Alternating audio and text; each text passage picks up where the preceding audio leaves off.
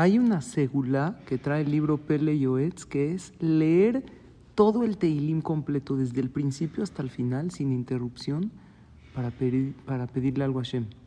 O sea, alguien necesita algo que se tome unas dos horas y media más o menos, que es lo que toma decir todo el Teilim, y que le pida a Hashem por aquello que necesita. Y es mejor aún decirlo en Shabbat.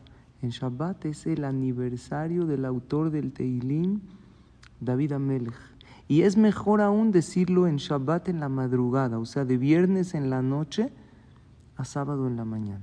Esta segulá es muy poderosa y efectiva, pero no siempre es fácil hacerla. Primero que todo, porque no todos tienen el tiempo para hacerlo. Número dos, porque hay que saber leer bien y pronunciar correctamente. Por lo tanto, hoy voy a ofrecerles una segula mucho más fácil, mucho más corta y muy efectiva.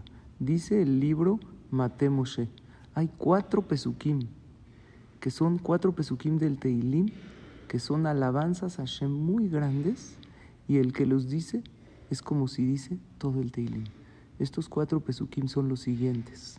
Baruch Adonai Leolam Amen Beamen. Baruch Adonai Mitzion Shochen Yerushalayim Aleluya. Baruch Adonai Elohim Elohe Israel Osen Iflaot Levado. Ubaruch Shem Kebodo Leolam Beimale Kebodo Et Kol Haaretz. Amén Beamen.